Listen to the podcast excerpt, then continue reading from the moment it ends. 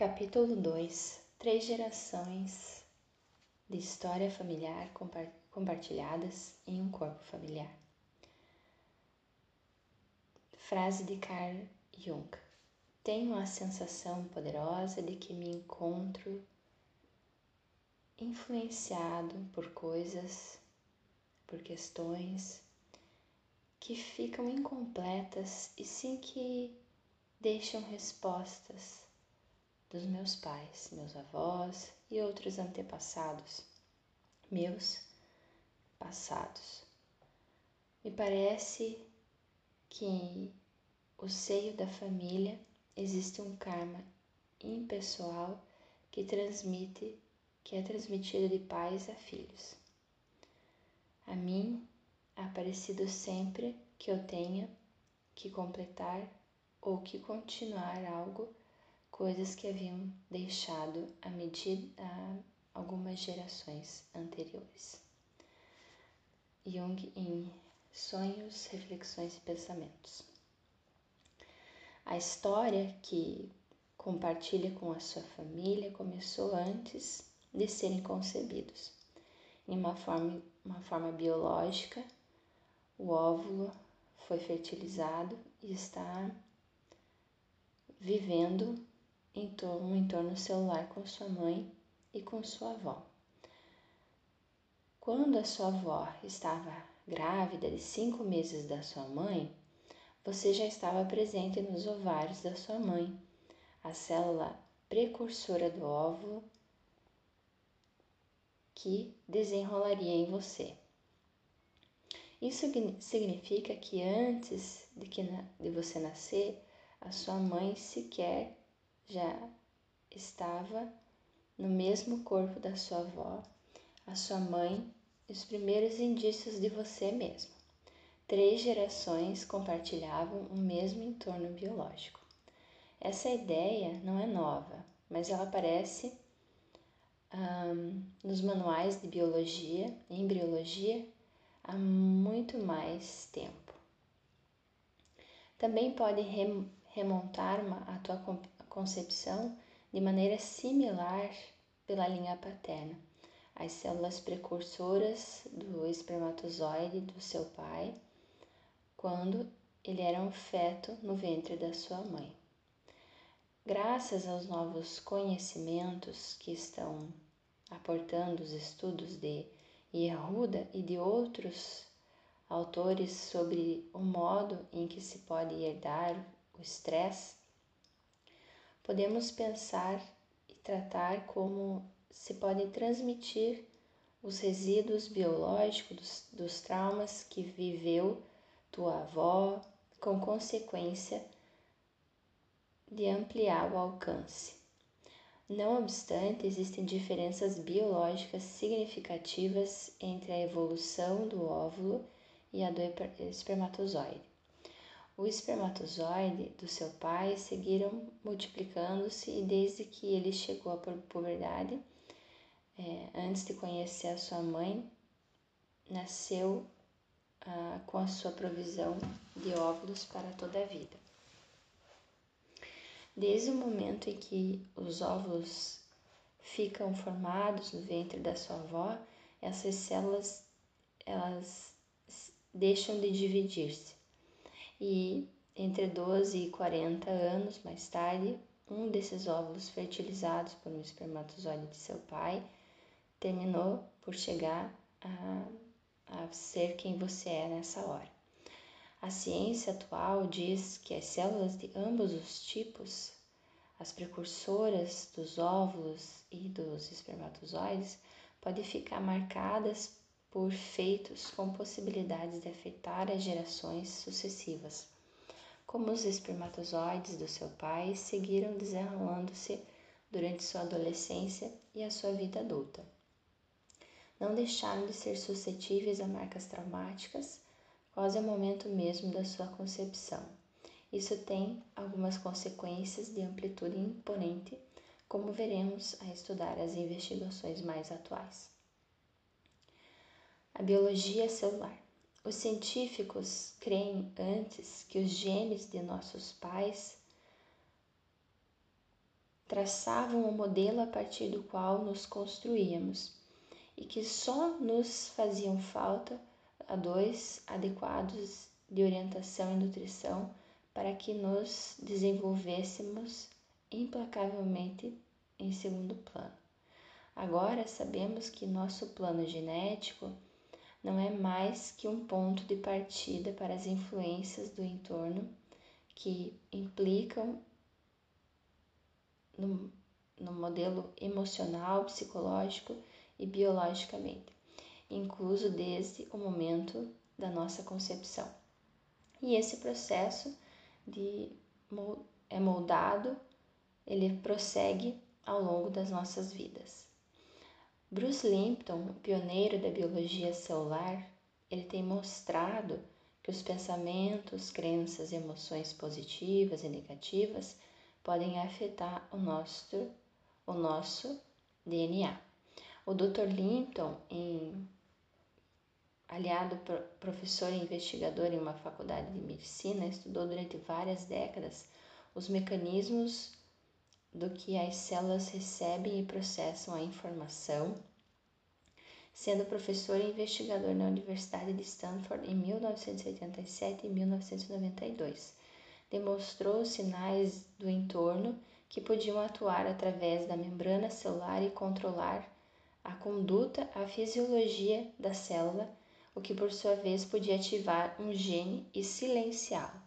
As suas ideias e seus descobrimentos que foram polêmicos em sua época, têm sido confirmados depois muitos, eh, por muitos investigadores, graças a seus trabalhos com animais e humanos.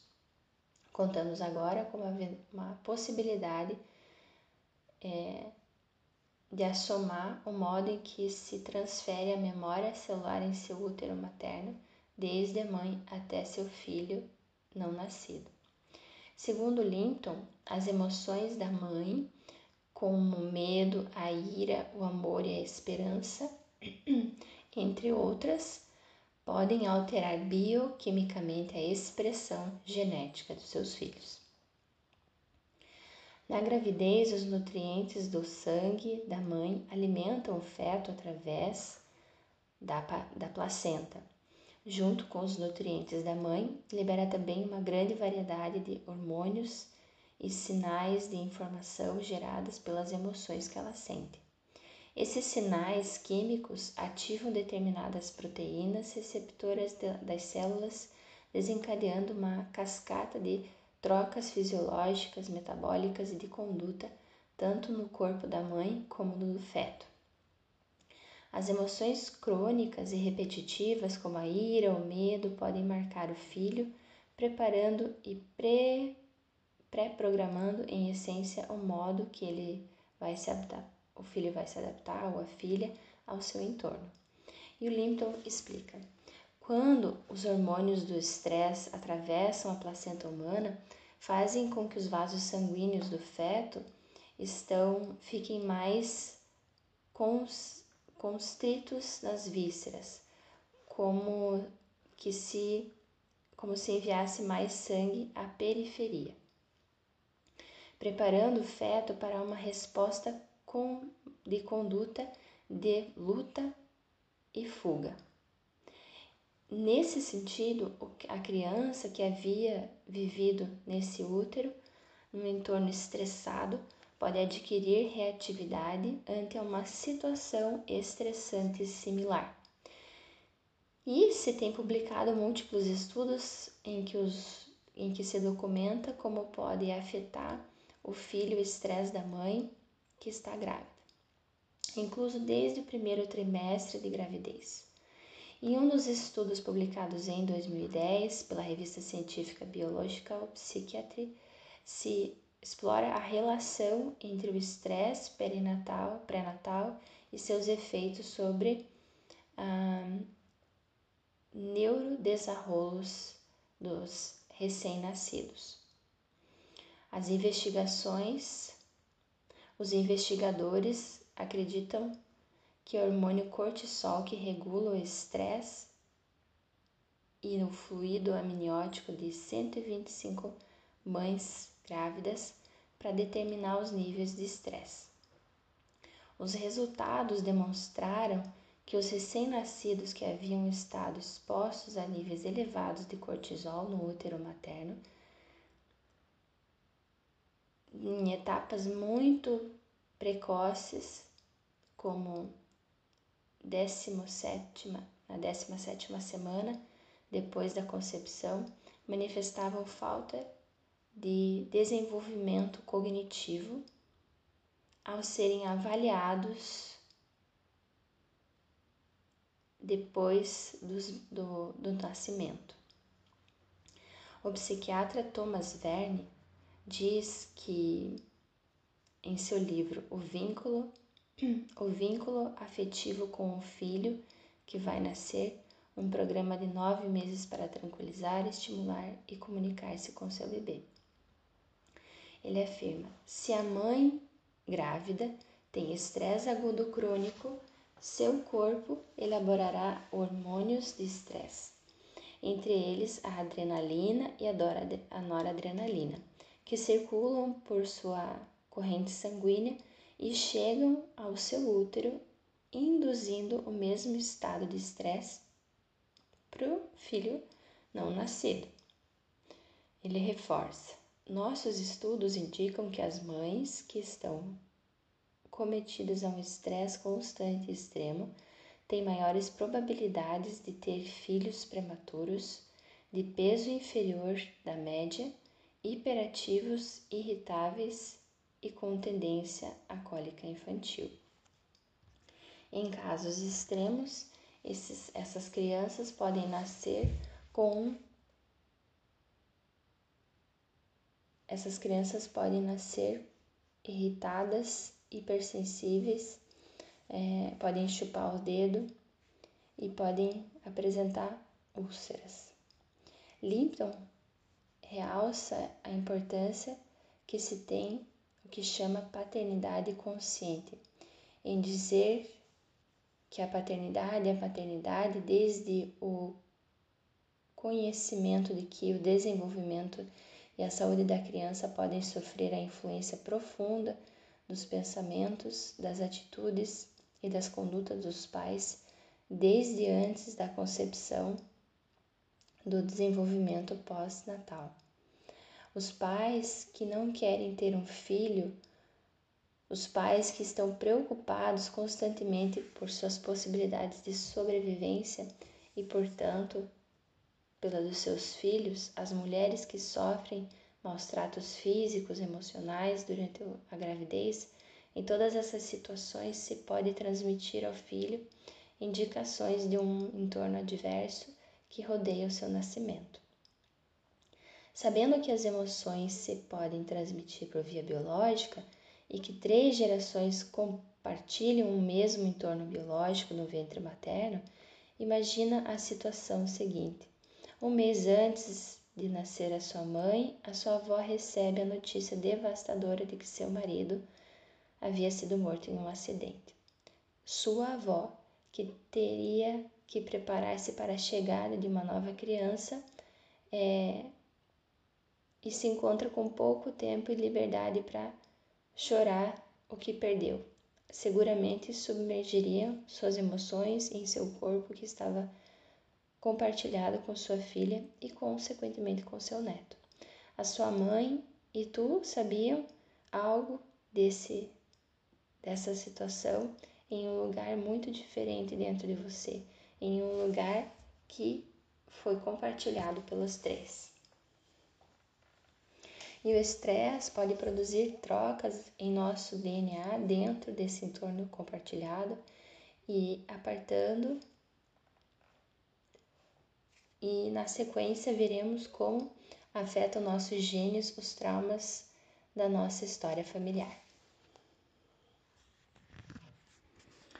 A epigenética.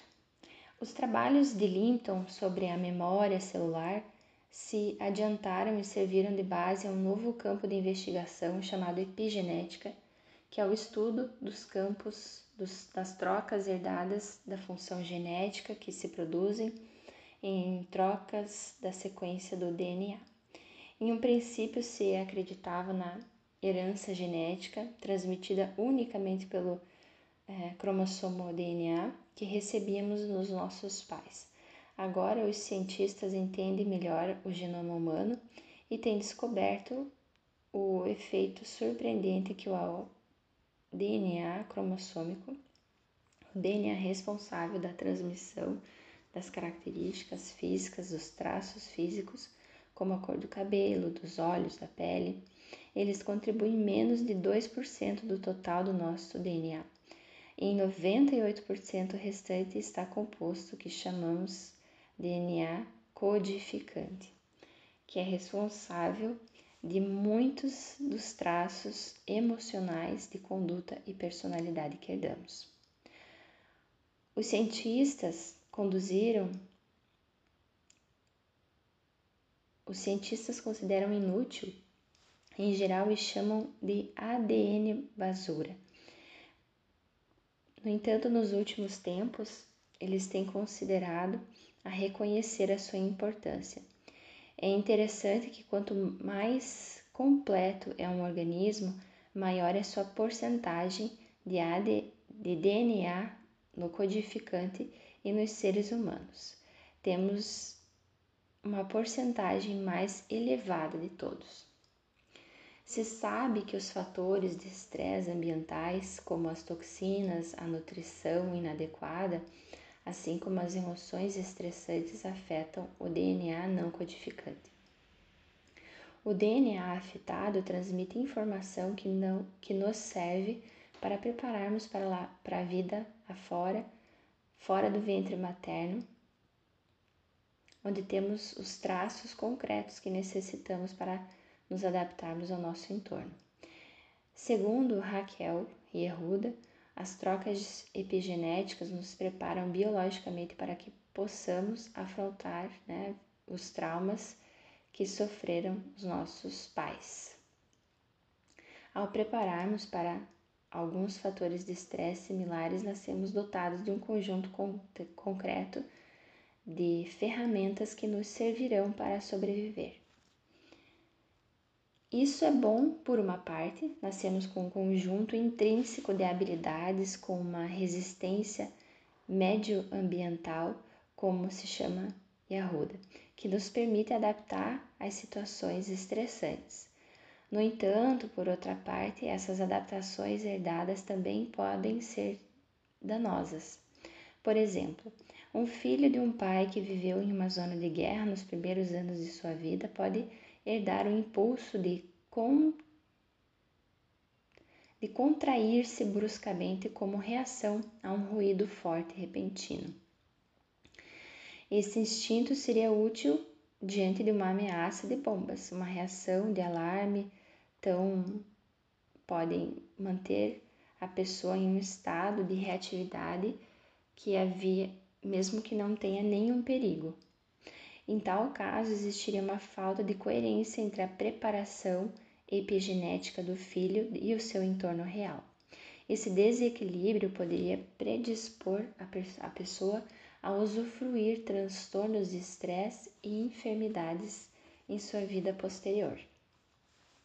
Essas trocas adaptativas se produzem por, por meio de sinais químicos nas células chamadas etiquetas, né, marcadores epigenéticos, que se adquirem no, no DNA e dizem que a célula que ative ou que silencie um gene determinado. E no entorno externo tem algo que afeta o entorno interno.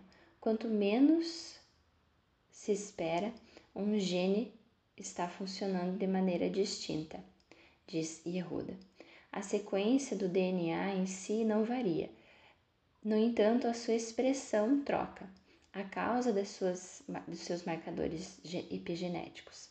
As investigações têm mostrado, demonstrado que os marcadores epigenéticos podem marcar diferentes é, situações ou diferenças no modo em que regulamos o estresse em etapas posteriores da vida.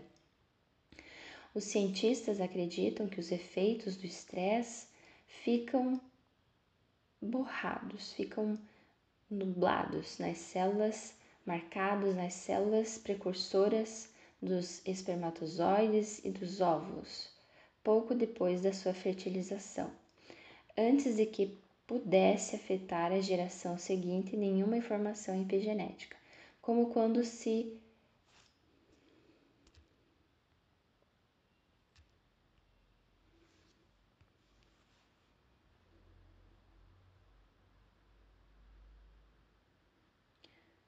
Os cientistas acreditam que os efeitos do estresse ficam apagados nas células precursoras dos espermatozoides e dos óvulos, pouco depois da fertilização, antes que se pode afetar a geração seguinte nenhuma informação epigenética, como quando se apagam dos dados o disco duro de um, de um computador.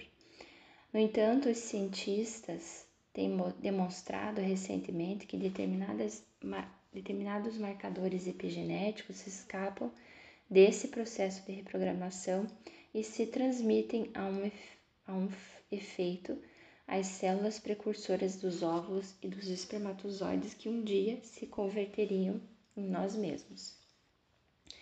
Ah, esse marcador epigenético mais comum é a metilação do DNA processo pelo qual se bloqueia a fixação das proteínas em um gene, suprimindo a expressão dele mesmo. A metilação do DNA pode afetar a nossa saúde de maneira positiva ou adversa, bloqueando em, em posição de apagado genes úteis e danosos.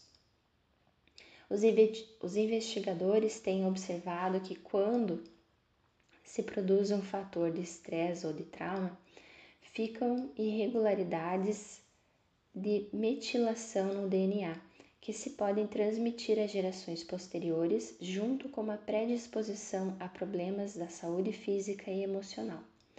Outro mecanismo epigenético que desempenha um papel significativo na regulação dos genes e na pequena molécula de ARN no codificante chamada microARN, tal como sucede na metilação do DNA, as irregularidades dos níveis de microARN podem afetar a expressão dos genes em múltiplas gerações. Entre os múltiplos genes, os que afetam o estresse contam no CRF1 e CRF2, receptores de hormônio liberador da corticotropina 1 e 2. Se tem observado níveis elevados desses genes em pessoas com depressão e ansiedade. Os genes CRF1 e CRF2 podem ser herdados da mãe estressada que tem esses níveis elevados.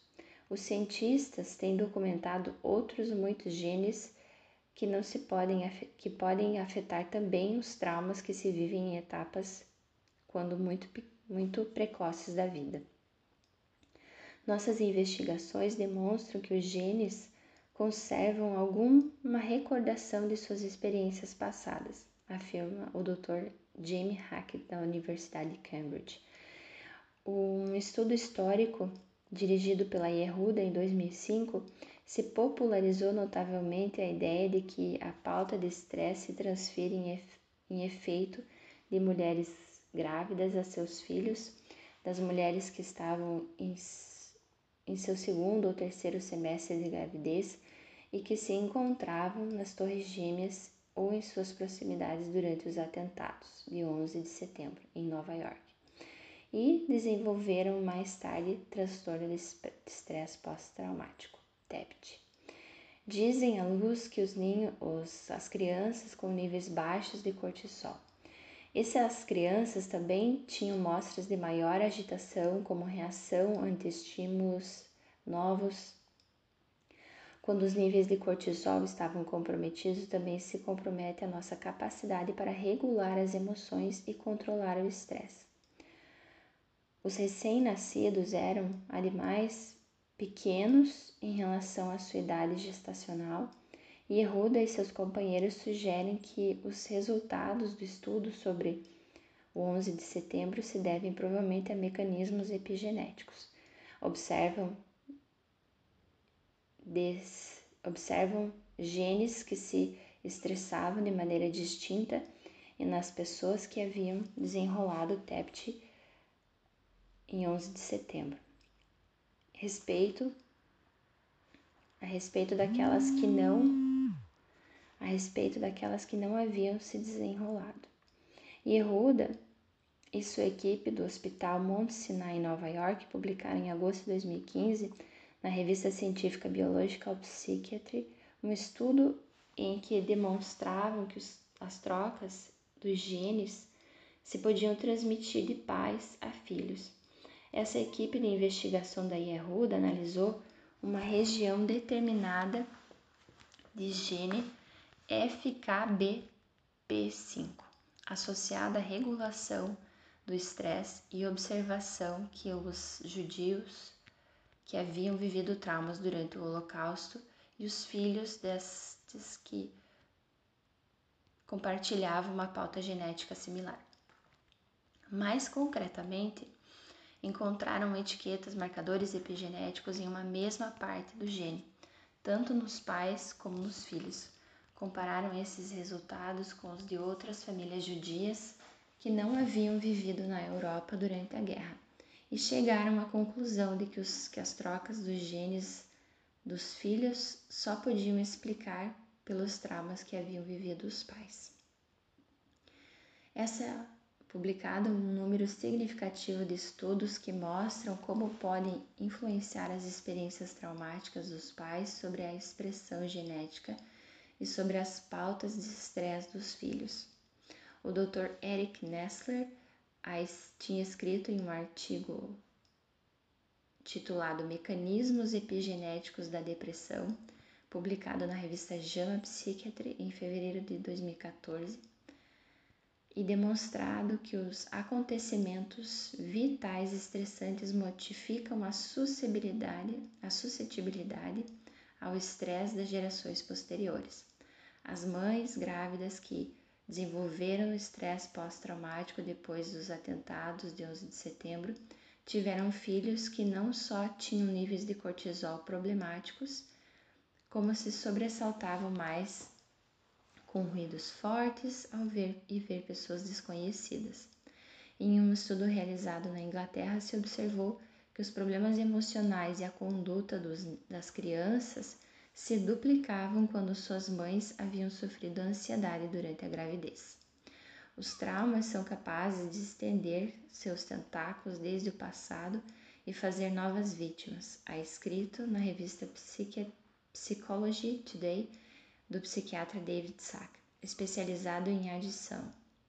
Os filhos de um pai que sofre um transtorno de estresse pós-traumático podem desenvolver, às vezes, seu próprio transtorno de estresse pós-traumático, ao que chamamos TEP secundário.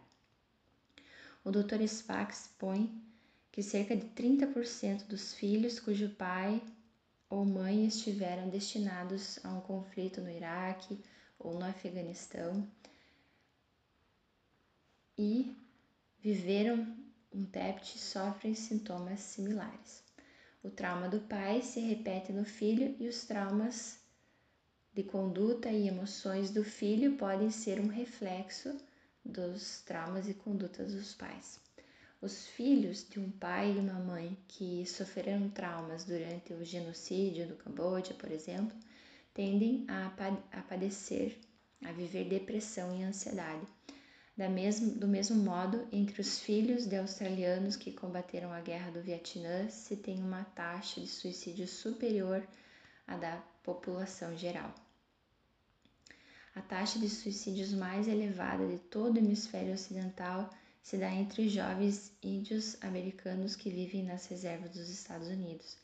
Em algumas partes desse país, essa taxa fica entre 10 e 19 vezes superior à da juventude estadunidense em geral. Albert Bender, historiador e advogado cherokee especializado em direito índio-americano, propõe que o trauma intergeracional que sofrem todos os povos nativos, e mais especialmente a juventude índio-americana, as consequências da sua política histórica de genocídio que cristalizou as, os massacres incontáveis nos traços da população forçosos e campanhas militares que prosseguiram até final do século XIX culminaram no massacre de Wounded Knee. Bender considera que esses suicídios estão alimentados pelo duelo generacional. Segundo ele diz, todas essas recordações ressoam de uma maneira ou de outra nas mentes dos nossos jovens. Explica que os jovens se estão enforcando com frequência tal que em muitas reservas se celebra que passe uma semana inteira sem se em que haja um suicídio. O Dr. Le Manuel Le Bitsoy, membro da Nação Navarro e investigador associado de genética da Universidade de Harvard, corrobora a afirmação de Bender de que os jovens estão voltando a viver o passado e seus sintomas. O Dr. Bitsoy Cree, que, que faz investigações sobre epigenética, estão estão colocando a aportar, por fim, provas tangíveis de que o trauma intergeracional é um fenômeno real. Os jovens índio-americanos, como os filhos dos veteranos de guerra, como os filhos dos sobreviventes do Holocausto, como os filhos dos sobreviventes do genocídio de Camboja e como os filhos de sobreviventes dos atentados contra as Torres Gêmeas, se contam entre as últimas vítimas do trauma transgeracional em um mundo atual. É inquietante o efeito de que a lista vá se alargando cada vez mais, vá se estendendo cada vez mais. A violência, a guerra, a opressão seguem espaçando a repetição generacional das vivências, à medida que os sobreviventes, sem saber, sem saber deles, vão transmitindo o que já haviam acontecido anteriormente às gerações seguintes.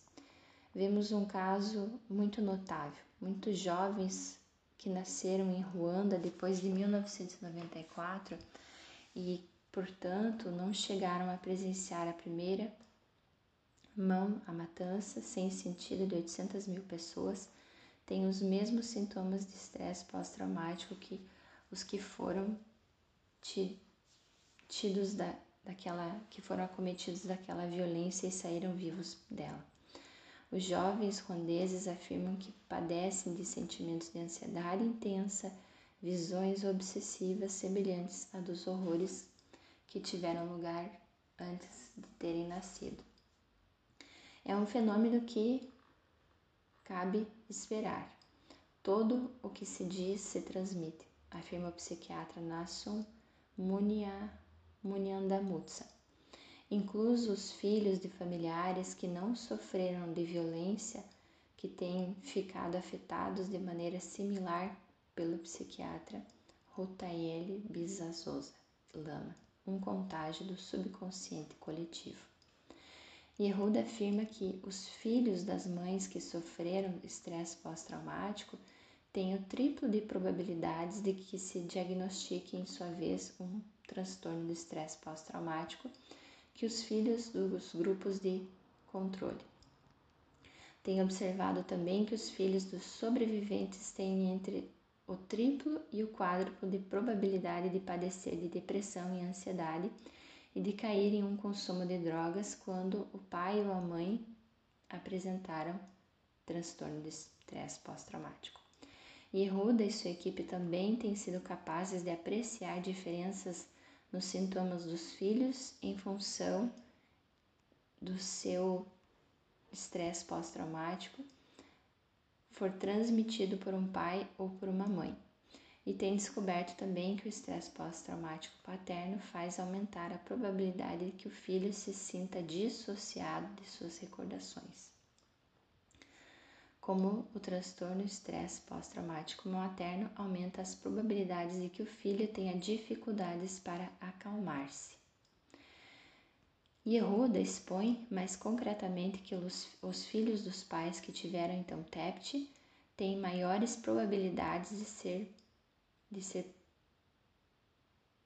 de serem de apresentar sintomas de depressão e reações a estresse crônico Parece ser que os filhos das mães que tiveram TEPT têm esse efeito, esse efeito contrário.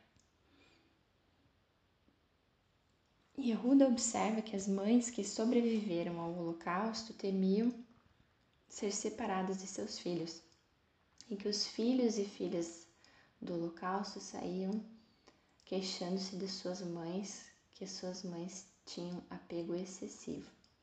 Yehuda crê que as modificações epigenéticas induzidas pelo estresse que chegam ao, dos nossos pais se produzem antes da concepção e se transmitem, se transmitem pelo esperma do pai. Creio também que esses, essas trocas se podem produzir em nossa mãe tanto antes da concepção como no transcurso da gestação. Yehuda observa também que a idade da mãe quando se produz o trauma é um fator significativo que determina o que está se transmitindo aos seus filhos.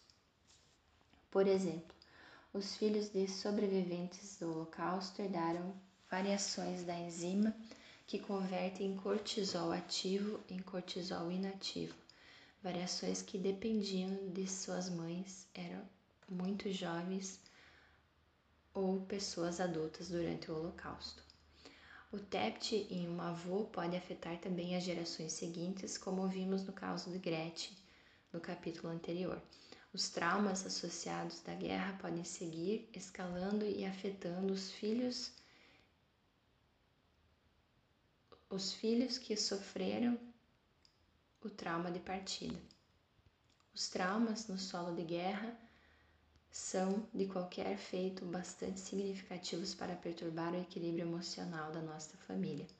Um delito, um suicídio, uma morte precoce, perdida repentinamente ou inesperada, podem levar-nos a reviver ou no sentido de voltar a viver sintomas de traumas do passado como disse Sack, disse Sack, disse Sack.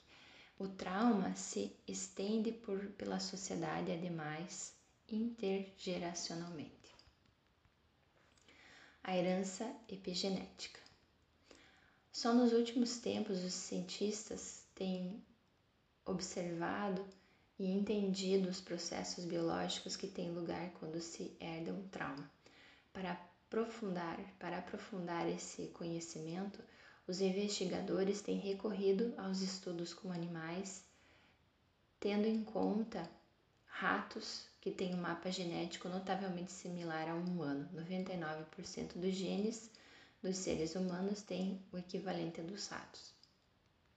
Esses estudos nos proporcionam um olhar para que possamos assomar os efeitos que exerce o estresse herdado sobre nossas próprias vidas. Essas investigações resultam valiosas por outro motivo, dado que pode fazer uma nova geração de ratos a cabo de uma ou duas semanas é possível obter resultados em estudos multigeracionais em relativamente pouco tempo. Para levar a cabo um estudo similar com seres humanos poderiam ter, poderiam ter que passar anos, talvez 60 anos. Isso estão é, relacionados às trocas químicas do sangue, do cérebro, os óvulos, do espermatozoide dos ratos com pautas de condutas tais como a ansiedade e a depressão em gerações anteriores. Depressão em gerações e o afeto da e o e afetar a depressão em gerações posteriores. Por exemplo, os estudos realizados sobre a descendência se tem observado que o estresse da separação materna provoca traumas tais como trocas da expressão genética que podiam observar-se ao longo de três gerações. Em um dos estudos desse tipo, os investigadores impediram as impediram as mesmas de alimentar as suas crias em um período de quase três horas cada dia durante as três primeiras semanas de vida dessas. Em sua vida posterior, as crias manifestavam condutas semelhantes a que poderiam chamar depressão. nos seres humanos. Parecia que os sintomas dos ratos se haviam agravado com a idade. Coisa surpreendente, alguns machos não manifestavam essas condutas em si mesmos. No entanto, parecia que transmitiam epigeneticamente as trocas de conduta a seus descendentes mais novos. Os investigadores observaram também alterações da metilação e câmbio e trocas da expressão genética dos ratos estressados.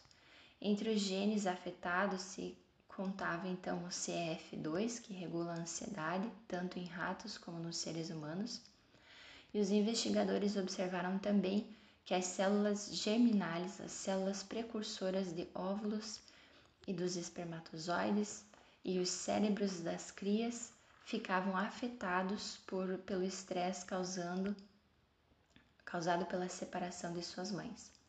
Em outro experimento realizado com ratas, as crias que receberam níveis baixos de atenção materna mostravam em sua vida adulta mais ansiedade e mais reatividade ao estresse que as ratas que haviam recebido níveis altos de atenção materna.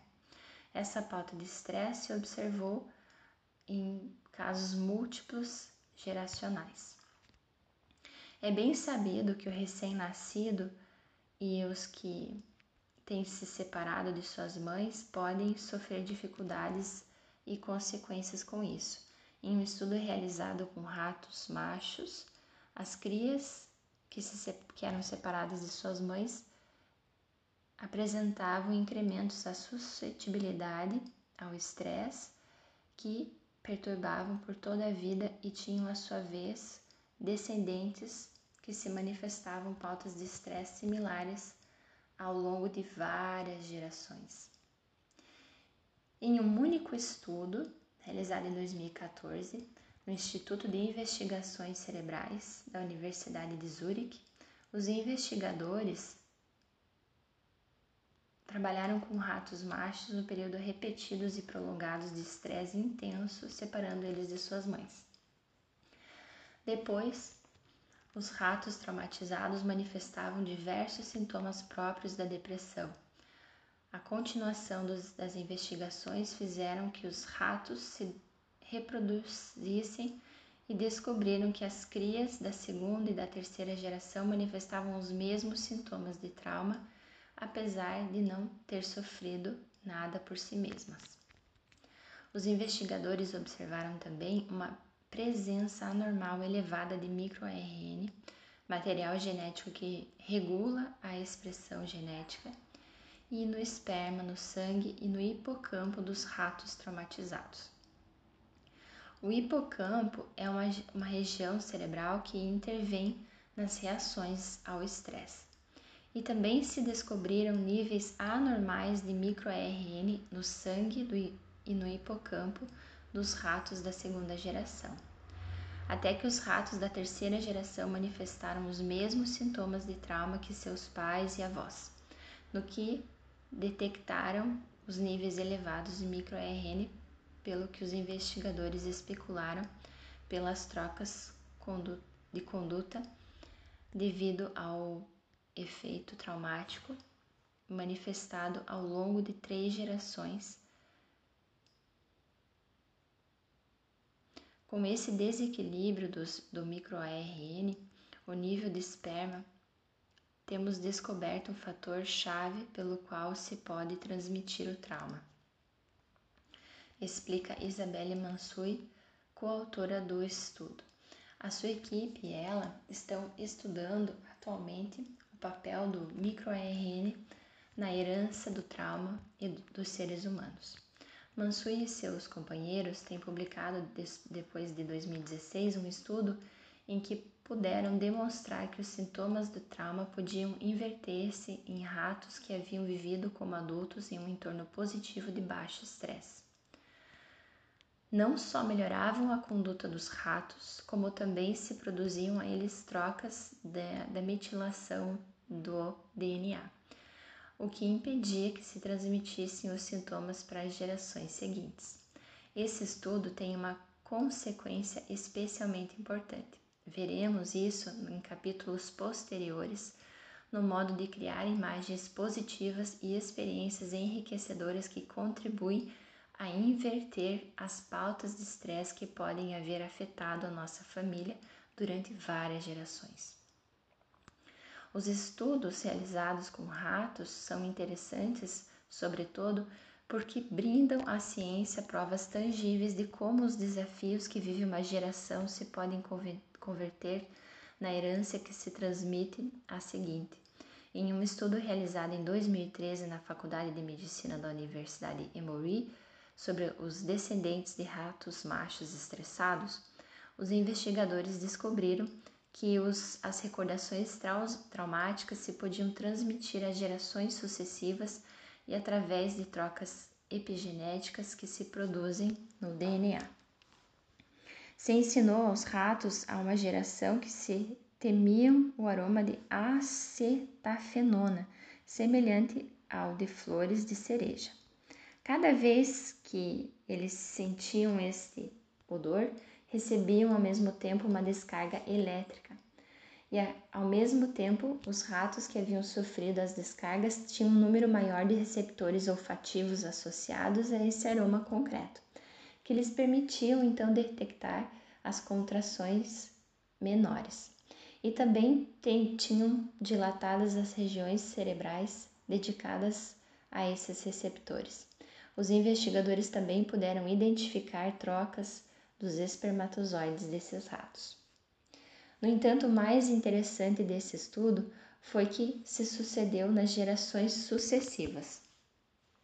Quando se sentia esse, esse odor floral, os filhos dos ratos que haviam sofrido as descargas, assim como as crias desses filhos, se sobressaltavam e o evitavam, apesar de não haver tido nunca nenhum contato com isso anteriormente e também se apareciam a eles os mesmos as mesmas trocas cerebrais.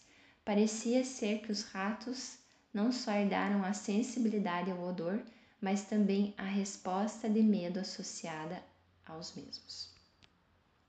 Brian Dias, um dos investigadores que participaram de um estudo, sugere, em, o esperma diz algo que informa o que permite que se herde essa informação.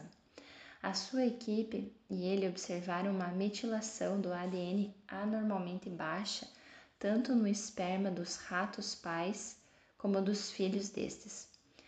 Assim que toda, todavia que, investigando o mecanismo preciso por ele, se conservava o ADN na experiência traumática de um progenitor. Dias afirmou que os pais têm o dever de informar a seus descendentes que um entorno determinado foi negativo para eles. Esse estudo concreto nos aporta provas convincentes da existência de que os investigadores têm chamado herança epigenética transgeracional e dizer o conceito das condutas que podem ser transmitidas de uma geração à seguinte quando seu trabalho com famílias, quando trabalho com famílias em minhas consultas profissionais, vejo pautas recorrentes de enfermidade, depressão, ansiedade, dificuldades com conflito, penalidades econômicas e sempre sinto a necessidade de estudá-las mais a fundo. Qual foi o efeito não explorado que se produziu em uma geração anterior e que impulsa a conduta desse homem, desse homem que perde todo o seu dinheiro em suas carreiras e seu trabalho, ou dessa mulher que só quer ter relação íntima com homens casados? Que influências têm sofrido suas heranças genéticas? Dias e sua equipe esperam realizar novos trabalhos com os que podem determinar a si se apreciam efeitos similares nos genes dos seres humanos, até que chega o dia em que tenham examinado as datas de estudos realizados sobre múltiplas gerações humanas. As investigações realizadas com animais nos animam, sem dúvida, a pararmos a considerar que temos nascido compartilhando o estresse de nossos pais e avós.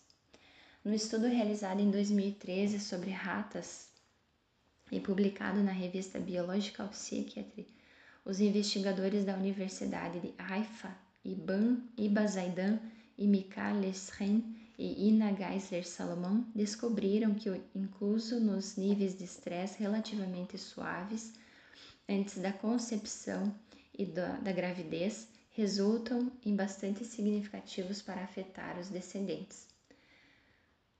Se somou algumas ratas de estresse de menor importância, como por exemplo as trocas de, da temperatura em etapas precoces da sua vida, desde os 45 dias de idade, que equivalem à adolescência nos seres humanos, caso, coisa notável nos efeitos se podiam apreciar nas gerações seguintes. Os investigadores se centraram no gene CRF1, que codifica uma molécula que intervém na resposta do corpo ao estresse, e detectaram quantidades elevadas do produto molecular deste gene no cérebro das ratas estressadas. Descobriram também concentrações elevadas num nível significativo do mesmo produto molecular nos óvulos das, mem das membranas estressadas, assim como no cérebro de suas crias, o que demonstrava que a informação sobre a experiência estressante se estava transmitindo através dos óvulos. Investiga os investigadores recalcam, recalcam que a conduta alterada das ratas recém-nascidas na guarda não apresenta nenhuma relação com o tipo de atenção e cuidados que recebiam das crias de suas mães. Esse estudo concreto dá a entender que os seres humanos recebem um bom trato e um apoio nos seus primeiros anos, não deixam de receber o estresse que sofreram dos seus pais antes de serem concebidos. E no capítulo seguinte veremos como os irmãos, filhos e os mesmos pais podem herdar traumas distintos e fazer vidas diferentes apesar de haver compartilhado uma mesma, uma mesma experiência. Em um estudo sobre ratas realizado em 2014 na Universidade de Lethbridge, no Canadá, os investigadores observaram os efeitos do estresse sobre as mães e sua influência sobre os partos precoces. O resultado indicou que as mães estressadas tinham crias prematuras e que suas filhas também tinham partos prematuros. As netas tinham incluso mais partos prematuros que suas mães. O que mais surpreendeu os investigadores foi o que se produziu na terceira geração. As netas das avós estressadas tinham partos prematuros mais do que as suas, as suas mães haviam apresentado anteriormente. Gerlind Metz, autora principal do artigo, diz: Foi surpreendente que o estresse suave e moderado durante a gravidez tinha um efeito acumulativo ao longo das gerações. Assim, os efeitos do estresse iam aumentando em cada geração. Metz crê que, os, que as trocas epigenéticas se devem às moléculas do microARN do codificante. Esses resultados poderiam ter consequências para as mães humanas que correm risco de complicações devidas ao estresse da gravidez e do parto. Dado que uma geração humana tarda uns 20 anos para produzir, para reproduzir-se, todavia estão pendentes a chegar os resultados de estudos sobre seres humanos ao longo de múltiplas gerações. Não obstante, a luz que os investigadores que demonstram que o estresse pode transmitir ao longo de três gerações de ratos, como no mínimo, os investigadores supõem que é provável que os filhos de pais humanos que têm sofrido um efeito traumático e estressante não só transmitiam essa pauta aos seus filhos, como também aos seus netos. É algo inquietante observar que a Bíblia, no livro de Números 14 e 18, corrobora as afirmações da ciência moderna, pois afirma que os pecados, as iniquidades, as consequências, as iniquidades, as consequências dos pais, o término concreto dependente de la, da tradução consultada, podem afetar os filhos até a terceira e quarta geração. Mais concretamente, a nova tradução vivente se lê: O Senhor é lento para enojar-se e está cheio de amor inesgotável e perdoa toda classe de pecado e rebelião. No entanto, não absolve a culpa.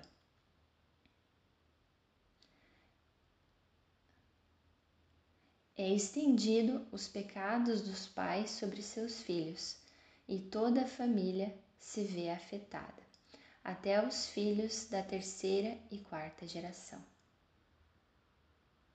quando se vão publicando novos novas descobertas no campo da epigenética, é possível que as novas informações sobre o modo de mitigar os efeitos transgeracionais dos traumas se apliquem de maneira generalizada. Os investigadores estão descobrindo que nossos pensamentos, nossas imagens interiores e as práticas diárias como a visualização, a meditação, podem trocar o modo de expressar-se de nossos genes. Estudaremos com maior detalhe essa ideia no capítulo seguinte.